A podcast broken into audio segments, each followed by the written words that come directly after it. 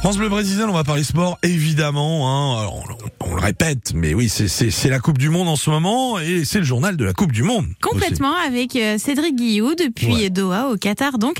Et euh, vous avez peut-être suivi Baptiste, deux grosses nations sont passées à la trappe hier, la Belgique et l'Allemagne. Et comme en Russie il y a quatre ans, l'Allemagne sort de nouveau de la Coupe du Monde dès le premier tour. Malgré une victoire hier soir, 4 buts à 2 contre le Costa Rica, les Allemands sont éliminés. Antonio Rudiger est l'un des défenseurs de la Mannschaft. Il est difficile d'accepter que nous sommes éliminés, mais à la fin de cette journée, je ne peux pas blâmer l'Espagne. Il faut nous en prendre à nous-mêmes. Si on n'avait pas perdu notre premier match, on aurait été en meilleure position. C'est terminé aussi pour la Belgique, troisième de son groupe. Une seule victoire pour les Belges durant ce premier tour. Le sélectionneur Roberto Martinez a aussitôt démissionné et il faut faire place à une nouvelle génération. Selon Alexander, il est supporter des Diables Rouges. Bien sûr que c'est un peu amer, c'est un peu difficile, euh, mais on va devoir attendre encore 4 ans.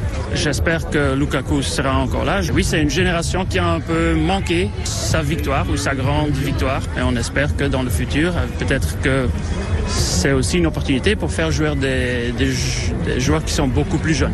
Du coup, je pense qu'il y a quand même espoir de peut-être encore pouvoir montrer des belles choses euh, par l'équipe belge. Alexander ici à Doha avec Guillaume Batin. Ça continue en revanche pour la Croatie et le Maroc. Les Marocains qui n'étaient pas sortis des poules depuis 36 ans, depuis la Coupe du Monde 1986 au Mexique.